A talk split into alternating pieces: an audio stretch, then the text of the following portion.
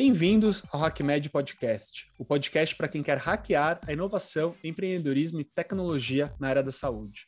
Meu nome é Leandro Enisman, eu sou médico, ortopedista, apaixonado por inovação e cofundador do HackMed. Se você não conhece a gente ainda, vai lá na nossa página no Instagram, hackmed.br, e você vai ficar sabendo de tudo que está acontecendo. E eu apresento esse podcast juntamente com Pedro Santoro, que é aluno de medicina e vai contar mais para vocês sobre o HackMed. Fala aí, Pedro. Exato, Leandro. Olha, essa semana a gente tem dois recadinhos. O primeiro deles é: peraí, você ainda não seguiu a gente no, no seu agregador de áudio? Pode parar o áudio, segue a gente aí depois você dá o play de novo.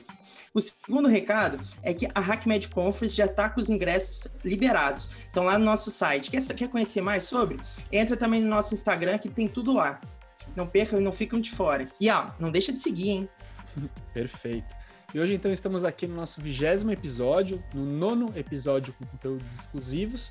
E a gente tem aqui um convidado muito especial, o Davi Schlesinger, que é médico, meu colega de faculdade, somos da mesma turma de faculdade lá na USP. Ele é doutor em genética pela USP e ele é CEO e founder da Mendelix, que é uma startup que lida com genética e se a gente está falando de tecnologia, de inovação em área de saúde, um dos temas mais quentes, um temas que a gente mais se interessa e que são mais difíceis de entender, com certeza a gente está falando de genômica e genética. Davi, super obrigado por estar aqui com a gente. Eu queria pedir primeiro para você se apresentar aí para o pessoal. Leandro, obrigado, Pedro. Prazer estar aqui.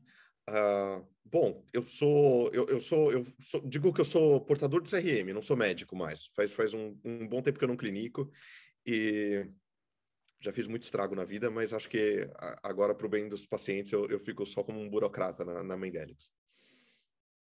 Que legal, bacana. E conta para a gente, então, um pouquinho mais da, da, sua formação. Então, você fez faculdade junto comigo, a gente se formou junto nos idos de 2004, e depois, assim, você está um portador de CRM agora, mas você foi médico por um período. Como é que foi sua especialização? Como você se interessou pela área da genética? E de onde surgiu essa ideia de fazer uma startup? É, eu, eu um tempo, sim, uh, na verdade um, um, um tempo razoável. É, eu, eu, fiz uma forma, eu tive uma formação bem estranha, né, bem, bem invertida. Primeiro, entre no meio da faculdade, eu tranquei a faculdade para ir fazer pesquisa nos Estados Unidos, passei um ano lá. Foi assim que eu fui parar na tua turma, né? É, na, na 87, da FIMUSP. É, quando eu me formei, eu resolvi fazer neurologia. Justamente naquele ano, não teve residência de neurologia no Brasil inteiro, tinham mudado as regras, então eu ia ter um ano livre, que foi, foi 2005, e então eu, eu fui começar o doutorado na genética. Uh, eu comecei, fiz todas as matérias, já já resolvi o, o, projeto, já, já deixei bem encaminhado, e daí em 2006 eu fui fazer residência de neurologia, no HC também. Fiquei lá 2006 até 2008, fui o preceptor da, da Neuro é, em 2009, e no final daquele ano eu fui para o Einstein é, para fazer pesquisa em neuro, em genética, e, e para ter consultório, fazer consultório particular. Neurologia, mais ou menos metade do meu consultório era demência e metade neurogenética. Né? Eu já gostava disso. É, quando eu era preceptor do H, no HC, eu, eu montei junto com o professor Fernando Koch o, o ambulatório de neurogenética de adulto. Eu, eu fiz neuroadulto, ele é um neuroinfantil, mas é especialista em genética. E a gente montou um, um, ambulatório de neurogenética no HC que não tinha, né? por, por, incrível que pareça. Um, eu, eu, fiquei dois anos lá no Einstein, mas em 2011, inquieto, é, a gente começou a, a pensar num, numa startup em, em genômica, né? A gente estava no meio de uma revolução, no começo de uma revolução é, de sequenciamento genético, e esse sequenciamento estava assim ficando cada vez mais barato, assim, ano a ano estava ficando caindo 30, 40% todo ano, e com isso a gente e a gente, quando eu digo é o, o, o próprio Fernando Koch, eu um outro colega nosso de turma, o André Valim, é, que também é, fundou a Mendelix junto, e o João Paulo Kitajima, que é um bioinformata que trabalhava comigo no Einstein. E daí a gente saiu de lá e montou a Mendelix. Isso era 2011 montando, 2012 a gente levantou a rodada e abriu a empresa. Legal. E quando você fala assim de montar um laboratório de genética, eh, como que era teu, qual que era teu objetivo na época? Assim, o que você imaginava assim? Quem quer ser teu cliente? Assim, ia ser um paciente que está pensando em realmente estar tá fazendo uma investigação genética? Ia ser alguém que queria saber mais sobre a própria vida e como isso tem mudado ao longo dos anos, né? Você está falando então de 2012, 2013, você está falando aí de oito, nove anos mais ou menos. O que mudou no que a, a Mendelix fazia no começo e o que a Mendelix tem feito hoje em dia para os clientes dela, para os pacientes dela? Olha, a premissa fundamental estava tá, completamente errada. Né? A, a, a, premissa fundamental. Como muitas é, é startups, né? É, não. Assim, e, e, mas a gente foi, foi bem ágil em, em, entender essa, essa premissa errada. A premissa era: sequenciamento vai ser tão fácil que todo laboratório, todo hospital vai ter um sequenciador e vai gerar sequência de alta qualidade. Né? É, e, e, vai ser muito barato, todo mundo vai competir nesse mercado, e, portanto, o que vai faltar é. Né, o, o, que, isso acontece muito em tecnologia. Quando você tem um, um nível do stack, né, do, do, da pilha de coisas, é, um nível baixo fica muito barato, o valor de todo esse mercado migra para o nível acima. E a gente falou: olha, se, se o sequenciamento vai ficar muito barato, a análise desse sequenciamento é o que, que vai ser realmente o gargalo para os laboratórios, o gargalo para os hospitais. Então, vamos montar uma empresa que não é uma empresa de laboratório. A, gente, assim, a ideia não era ser um laboratório, a ideia era ser um, uma empresa de software e inteligência médica. Vamos pegar nossa inteligência médica, o nosso conhecimento médico, transformar isso em software e todo mundo que fizer sequenciamento vai comprar sequenciamento da gente. Então a gente ia ser uma, uma empresa de, de software como serviço, é, B2B, um, e, e assim, com, com a, a, ideia básica de qual é o produto? A gente vai fazer diagnóstico de doença rara. Tem 8 mil doenças raras diferentes. Essas doenças raras, a maior parte não, não tinha teste disponível no mundo, em, em nenhum lugar do mundo, né? Não era uma questão de, de preço só, é uma questão de disponibilidade da tecnologia. Então a gente vai sequenciar tudo de uma pessoa, né? Os 20 mil genes, que é o exoma, é, e com o Exoma, a gente vai, por software, chegar no, no diagnóstico do, desse paciente. E isso, isso funcionou, funcionou super bem, mesmo no piloto, quando a gente fez no primeiro semestre de 2012, antes de, de da gente começar a Mendelix, a taxa de diagnóstico de, de doença rara estava perto de 5%, mais ou menos. Quer dizer, de cada 100 pacientes que faziam uh, um, um, um teste, né? Tentavam fazer um, um, teste diagnóstico genético, cinco faziam o diagnóstico. Caramba, é, quando a gente fez o piloto com 10 casos, a gente achou seis dos 10 diagnósticos. É, e, e, mais incrivelmente, desde então, mais três desses, uma, uma recentemente, a gente fez o diagnóstico. Quer dizer, a, a, foi evoluindo o conhecimento para tal ponto que hoje a gente faz a maior parte dos diagnósticos. A gente, não vou dizer que a gente faz 90% de diagnóstico em, em, em, todas as áreas, algumas áreas a gente faz mais de 90%, em média a gente provavelmente faz 50% é, de diagnóstico de doença rara, o que foi um enorme avanço. Mas a premissa que estava errada era de que laboratório era uma coisa simples. E logo, assim, depois de alguns meses, a gente já percebeu que a gente ia ter que montar o nosso próprio laboratório para conseguir sequenciamento de boa qualidade, rápido, de baixo custo. A gente acabou montando esse laboratório aqui em São Paulo e, e daí, assim, deslanchou, né? Tipo, a, bola foi rolando, bola de neve. E... Que legal, que legal. E assim, dentro dessa história de ajudar os, os, médicos a fazer o diagnóstico e tal, o Pedro, que é o nosso stalker aqui, que sempre descobre tudo sobre nossos convidados, ficou sabendo de um software que você desenvolveu, não sei exatamente se é um software, que é o Abracadabra, que justamente ajuda nesse processo. Ele até ganhou alguns prêmios, né? Um prêmio do MIT de inovação. Então, você vai contar para a gente um pouquinho sobre o Abracadabra, como é que foi a ideia dele, como é que foi o desenvolvimento, acho que é interessante para o pessoal.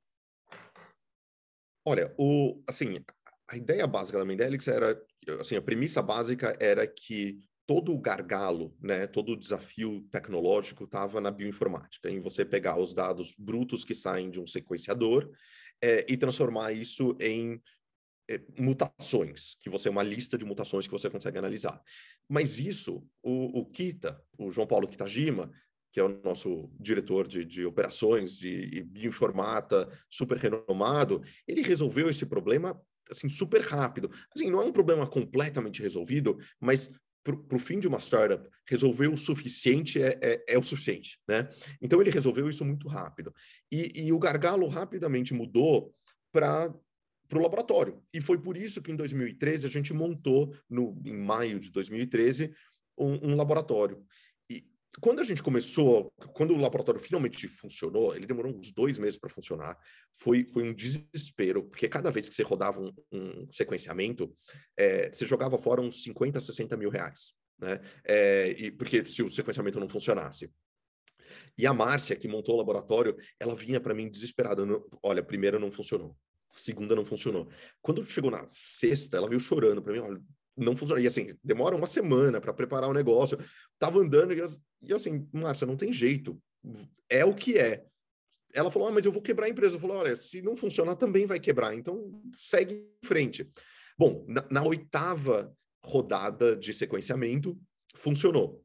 E desde então funciona muito bem. A gente tem uma taxa super baixa de, de repetição. Mas daí, quando resolveu esse gargalo, a gente descobriu qual era o próximo gargalo, né? É, você abre ali, um, um, você resolve um gargalo, vem, vem um gargalo é, é, downstream, né? E, e, este gargalo continua sendo um gargalo hoje, que é, o, é, é a análise médica. Né? Então, quando você gera a lista de mutações, como que você interpreta uma lista? Quando você faz um exoma, tem 100 mil mutações. Como você chega de 100 mil mutações em uma ou duas que estão causando a doença do paciente? Esse que era o grande desafio. E o que a gente fez foi, é, a gente viu que a gente estava demorando muito tempo para analisar, um, é, eu, Fernando Koch, é, a gente demorava alguns dias para cada, para cada paciente. Ainda bem que a gente tinha um volume baixinho de, de exames na época ainda. E, e daí, então, a gente falou, vamos então desenvolver um software que pegue essas 100 mil mutações e chegue numa lista bem mais curta.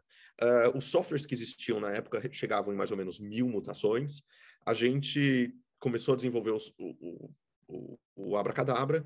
E por que, que a gente chama de abracadabra? Porque tem, tem a, a terceira lei de Clark, é, que diz que toda tecnologia avançada o suficiente parece mágica, né? Então ele é o abracadabra. Muito bom o nome.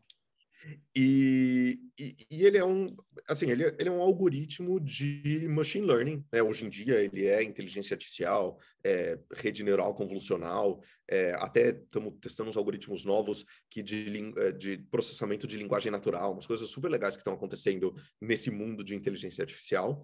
Mas na época ele era um, um algoritmo de, de random forest, que é um, que é um, que é um machine learning, em que você a gente conseguia chegar e, e, e chegou super bem, não para mil, né, de 100 mil, não para mil, mas a gente chegou inicialmente em 100. E é, isso era um ganho de escala, de, de, velocidade de 10 vezes em relação ao que a gente conseguia fazer antes. É, hoje em dia, para dar uma noção, quando a gente sequencia 100 mil variantes né, num exoma, a gente, um médico tem que analisar em média umas 5, 10 mutações. Né? Então, assim, reduziu Legal. ordem de grandeza. E é Sensacional. Isso. Sensacional isso. É, Davi, deixa eu perguntar, em relação a, a, esse momento pandêmico, como que a, a Mandelix se posicionou? Vocês fazem teste de Covid? Como é que funciona? A gente começou a fazer teste de Covid em... A gente começou a desenvolver um teste de Covid no meio de abril do ano passado. A gente não fazia. Eu, eu, eu, eu, de novo, né?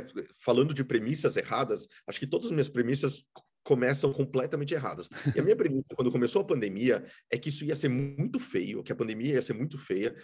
Minha filha, é, em janeiro de 2020, estava com um pesadelo, porque eu ficava no Twitter falando, nossa, tem esse coronavírus aí que tá vindo, ela ficava com um pesadelo de coronavírus.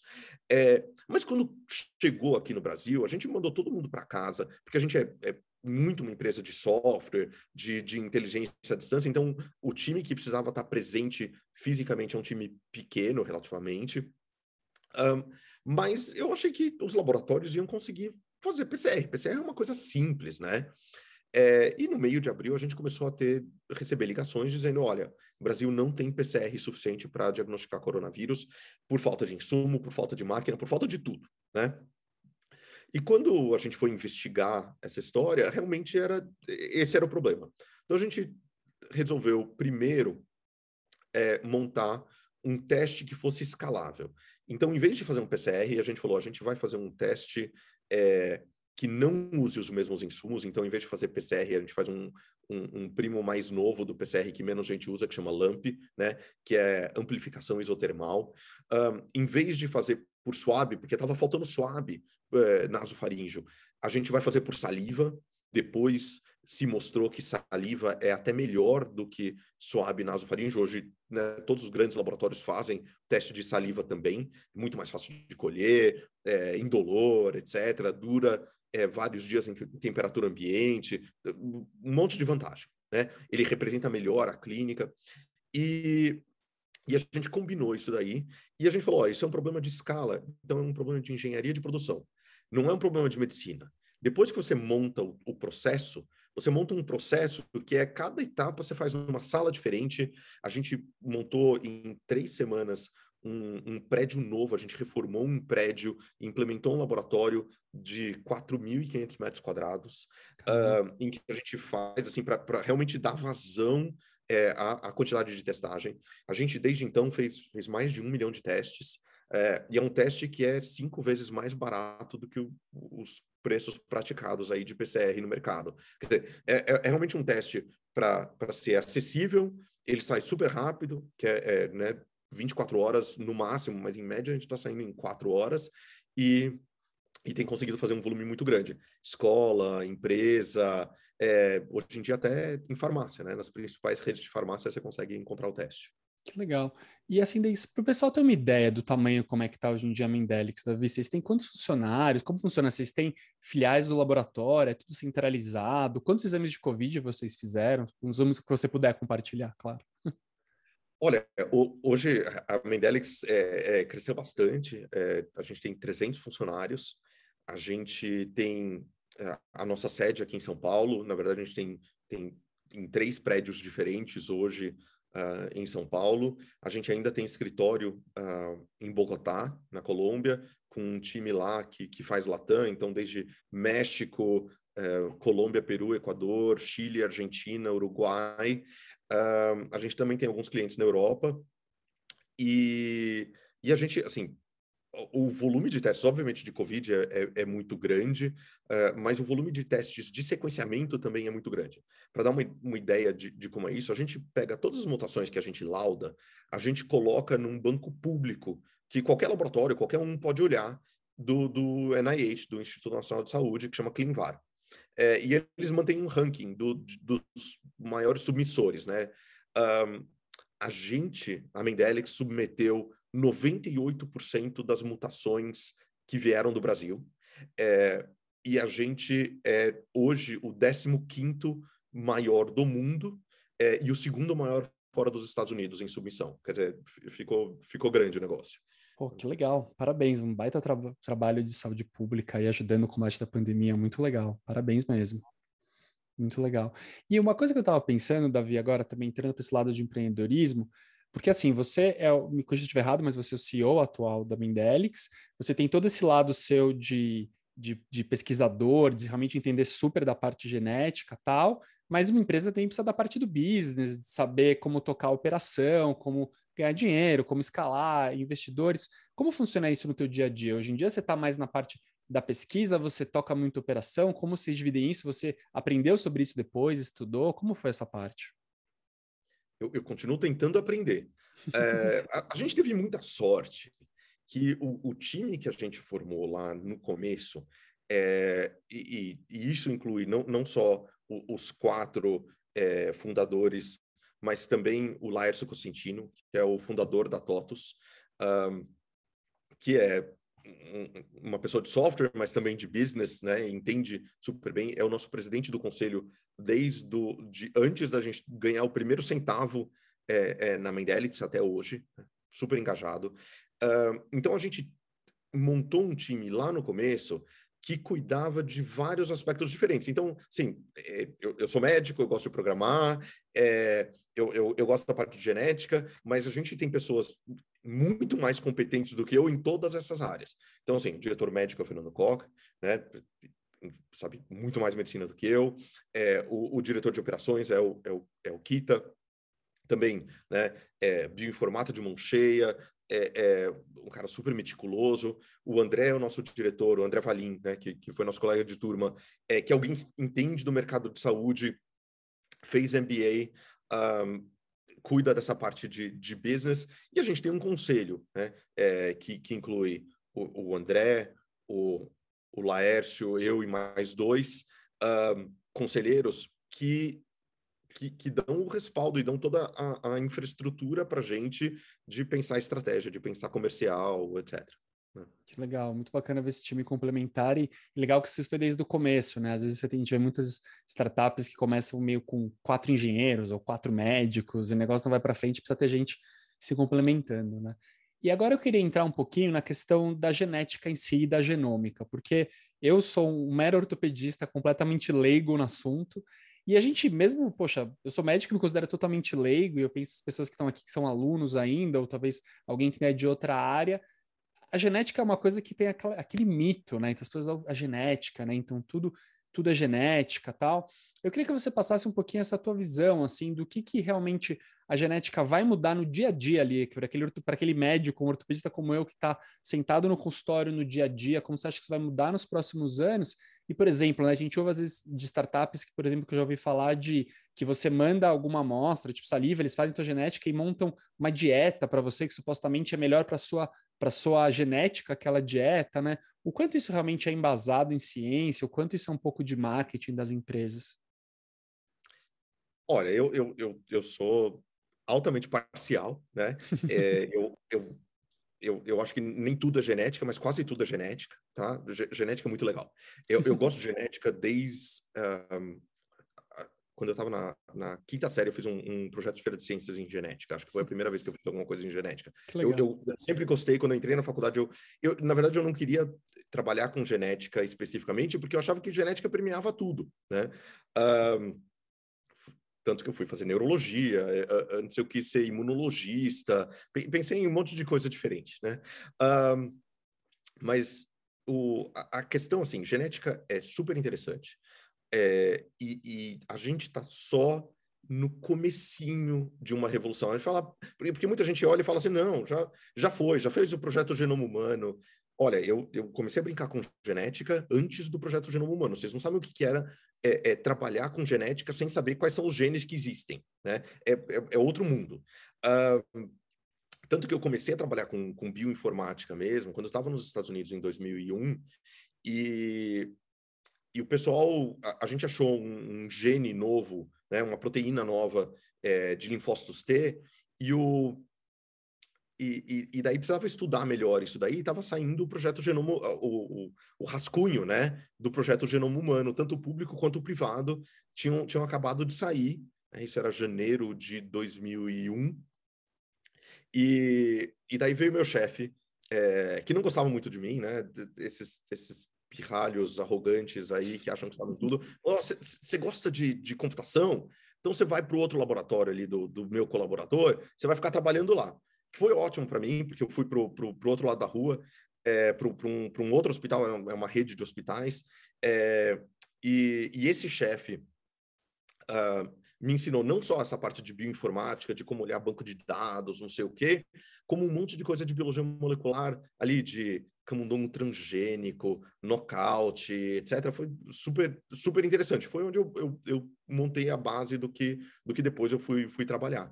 Mas você é, fala assim, ah, então acabou tudo, né? Tá tudo resolvido em genética.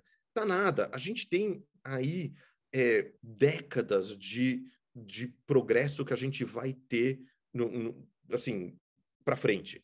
Uh, os sequenciadores vão evoluir, os tratamentos agora estão a gente está só no começo disso, a gente tem três, quatro terapias gênicas que agora estão disponíveis comercialmente, a gente vai ter 8 mil terapias gênicas. Não vai, não vai ser só para doença genética rara, vai ser para doença comum, colesterol, quem tem colesterol elevado, vai acabar fazendo modificação genética, e, e, vai ser uma modificação genética que não vai ser permanente, vai ser transitória, sabe? Ah, você só vai modificar é, o seu gene hepático durante um ano.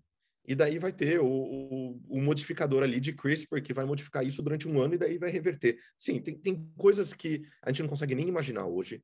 Uh, os sequenciadores estão ficando cada vez menores. Então, olha o que está acontecendo nessa pandemia. Esta é a primeira pandemia da história em que a gente tem as informações do vírus em tempo real. Né? A gente sabe o que está acontecendo semana a semana, em termos de evolução viral. É, e, e por que, que, isso é importante? Um, um dado simples. A, a, vacina da Pfizer e da Moderna, as, essas duas vacinas, elas foram criadas sem eles nunca terem colocado a mão no vírus, nunca terem visto o vírus no laboratório.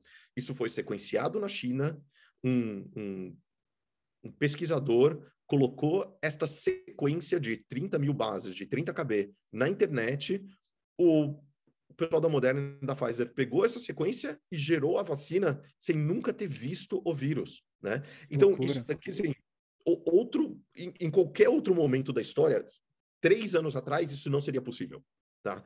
É, então, e, e, o que vai acontecer nas, nas próximas, porque a gente tem, né? Cada, cada 10 anos a gente tem uma epidemia, não pandemia desse jeito, essa desse jeito é cada 100 anos, mas uma epidemia cada 10 anos a gente tem a próxima vez a gente vai ter detecção muito mais rápida, mas a gente vai continuar tendo os atrasos, é, os negacionismos, etc. Isso não muda. Né? Que legal. Não, sensacional. Eu fico aqui impactado como que o, o Davi consegue estar sempre conectado com essas inovações, né? E a Mendelix está tão assim sendo vanguarda nesse, nesse sentido.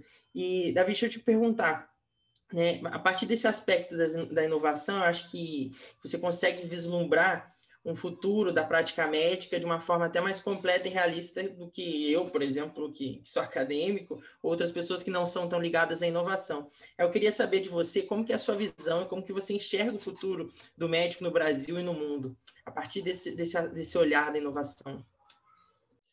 Olha, você você mencionou esse, essa coisa da prática médica. É, eu, eu, fiz um TEDx um, 2017 uh, na Unifesp, uh, falando justamente como eu achava que inteligência artificial ia mudar muito é, o que a gente faz no, no, dia a dia do médico, né? Que nos últimos 80 anos não tinha mudado muito e agora, nos próximos 20, vai mudar radicalmente. Um, e eu, eu digo isso porque uma boa parte do, do trabalho médico é, hoje, da prática médica, é um trabalho é, é chato, repetitivo, é, é, de pouco nível intelectual. Né? a maior parte das doenças são, são relativamente fáceis de tratar, é, e mesmo assim são maltratadas por várias razões diferentes, é, é, muitas delas relacionadas com o aspecto humano e não com o aspecto é, de, de, conhecimento da medicina. Né?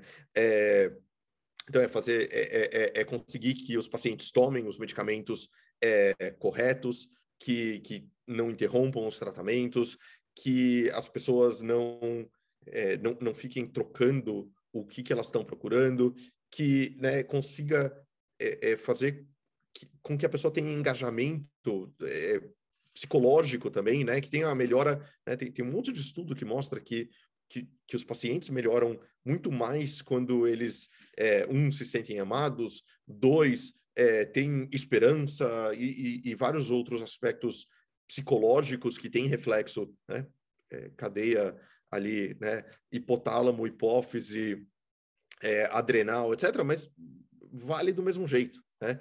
É, melhorar este aspecto é muito importante, é uma parte integral do que o médico sempre deveria ter feito e vai cada vez mais fazer no, no futuro.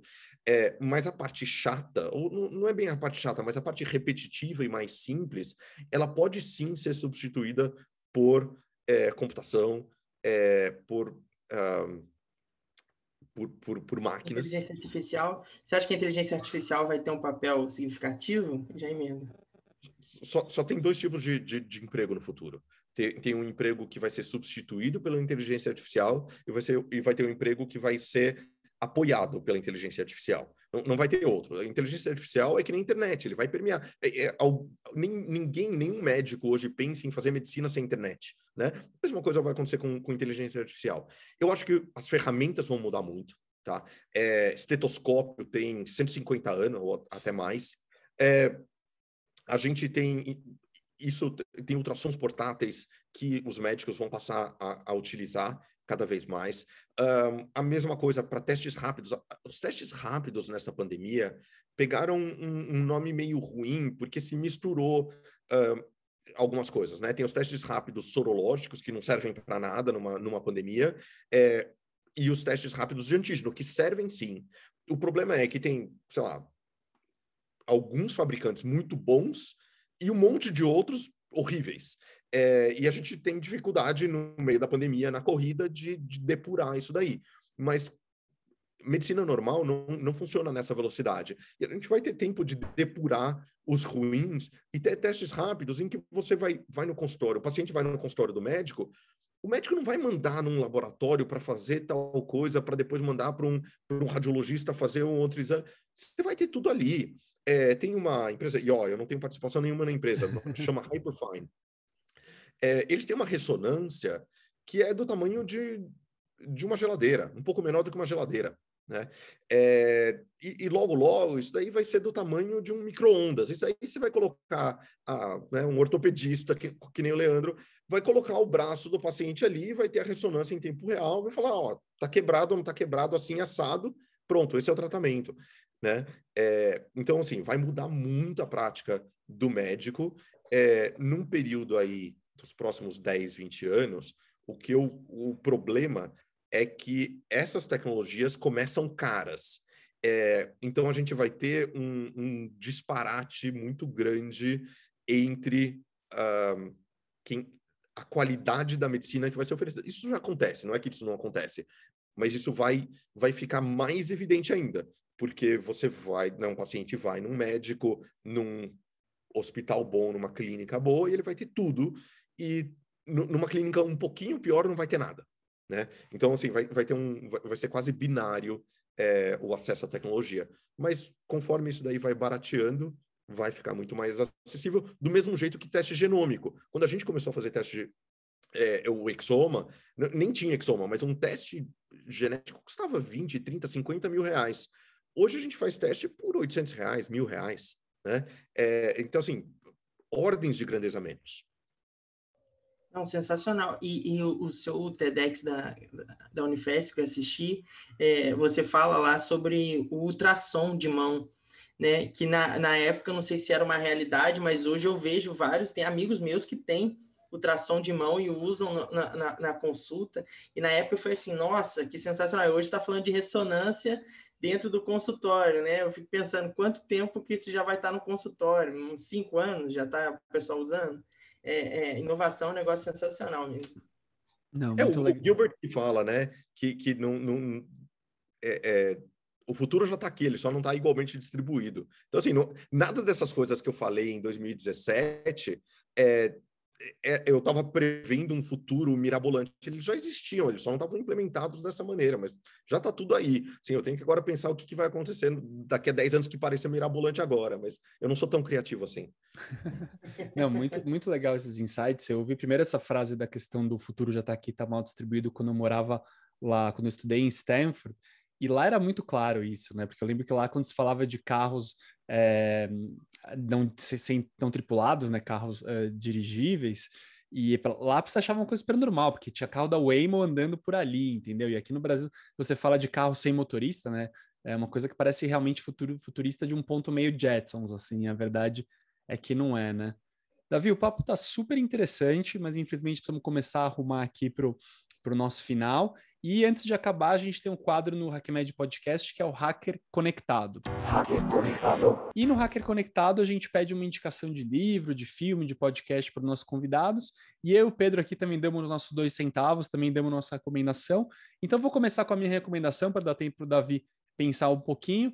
E a minha recomendação de hoje, já que a gente está num papo bem tecnológico, é um filme do Netflix que chama Print the Legend. Eu dei uma procurada aqui se tinha uma, um título em português, eu não encontrei, deve ser é, vamos imprimindo a lenda, sei lá, alguma coisa assim, que é um filme que conta sobre a história da impressão 3D. Eu sou um grande fã de impressão 3D. Na verdade, esse filme já é de 2014, então até acho que ele já está bastante desatualizado dentro do que a impressão 3D pode fazer depois de sete anos. Mas é interessante para começar a ver essa revolução maker, essa revolução é, das impressoras 3D domésticas, que eu acho que tem um longo caminho aí uh, para também revolucionar a, a nossa sociedade e com certeza a nossa área de saúde também. Davi, qual é a sua recomendação de hoje? Olha, é, é difícil me decidir por um, então vou recomendar três, tá? Perfeito, você é nosso convidado. então, então um, para quem quer, quer entender de genética, ou entender, assim, ouvir um, a história da genética, um, um, lado que pouca gente conhece é The Genome War, né? Que é a Guerra do Genoma. Ele fala sobre como a, o Craig Venter e a Celera foram que era que fizeram o sequenciamento do, do projeto Genoma Humano privado competiram com o projeto público e como se deu essa dinâmica é, é, é bem interessante aconteceu isso entre 97 e 2001, mais ou menos, é, e, e recomendar dois livros de, de, de startups, tá? Uh, que eu acho que são muito bons, alguns dos melhores que eu, que eu já li. Uh, um é The Hard Thing About Hard Things, uh, do Ben Horowitz. É, ele fala sobre as coisas difíceis que você tem que fazer numa, numa startup. Demitir alguém, comunicar, etc. É, nossa, assim, tudo que eu li ali, é, eu já estava há muitos anos né, nessa coisa de, de, startup, já tinham, assim, acontecido, né? E daí você fala, putz, realmente, esse aqui eu fiz errado, eu devia ter feito diferente. Então, é, é muito bom. É, e um outro recente que chama Working Backwards, que mostra um pouco é, da cultura e do, do, dos processos dentro da Amazon ao longo de produtos bem importantes e alguns princípios básicos do, do que eles fazem. Um, acho que a Amazon é, uma, é um excelente exemplo de uma empresa que conseguiu criar um ecossistema de criação de novas empresas, né? Não externas, internas mesmo, né? Eles têm é, não tem muitas empresas que são B2C, B2B, varejo atacado e é, tecnologia e físico e, e, eles fazem tudo isso. Então acho que é um ótimo exemplo é, principalmente para quem já está entrando numa fase um pouquinho mais adiantada da empresa, da, da sua startup, que vai permitir crescer. Um, acho que vários dos princípios ali são muito bons. Eu, essa semana, vou fazer duas indicações. Uma é o filme Steve Jobs, né? o nome Steve Jobs, do, do diretor Danny Boyle, que tem no Netflix ele traz essa, essa perspectiva que a gente conversou aqui sobre que o futuro está aqui, só está mal distribuído, acho que fica bem claro ali no filme. É, e o segundo, minha segunda indicação, na verdade não é uma indicação minha, foi o Cauê que me indicou e eu estou repassando aqui no, no, no, podcast, que é o livro Originais, do Adam Grant, que eu estou lendo e está sendo assim, um, abrindo a minha mente de uma maneira absurda. Então, super recomendo. Muito legal. E lembrando aí para quem está ouvindo a gente, se você não conseguiu pegar as indicações, elas vão estar na descrição do episódio para vocês poderem ver aí com calma e depois lerem os livros que estão indicando aqui, que realmente são muito bons. Davi, super obrigado por estar aqui com a gente no podcast. Eu aprendi muito hoje. Agora posso falar que eu entendo um pouquinho mais de genética, apesar de muito pouco. Eu gosto muito da, de uma expressão americana que a gente não tem em português, que é pick your brain, né? Que é tipo pegar do cérebro mesmo. Então eu sinto aqui que eu, que eu picked your brain a little bit, aprendi um pouquinho. Eu queria só deixar para você fazer uma consideração final, se você quiser, deixar algum site, não sei se o Mendelix também tem mídia social, se quiser compartilhar a mídia social dele e sua, fica à vontade. Bom, Leandro, Pedro, obrigado pelo convite. É um prazer estar aqui. Quando vocês quiserem, tô, né, falo sem parar mesmo. Uh, só, só falar que, assim, tem a Mendelix para quem precisar, estamos disponível, mas também tem o meu DNA, meudna.com, é, que faz todos esses testes genéticos direto para o consumidor. É, a gente não prevê nutrologia, nada disso, mas tem umas coisas interessantes, válidas cientificamente. Está é, tá à disposição. Obrigado, gente. Legal. Então, super obrigado aqui, Davi. Obrigado, Pedro, por estar com a gente. Obrigado a você que ouviu a gente. Já aproveita e antes de desligar, aperta aí seguir no seu agregador de podcast, no Spotify, no Apple Podcast. Vai lá no Instagram e segue o hackmed.br. E daqui duas semanas a gente vai estar aqui de novo com uma convidada, um convidado, para você saber mais do mundo da inovação e tecnologia na área de saúde. Um grande abraço.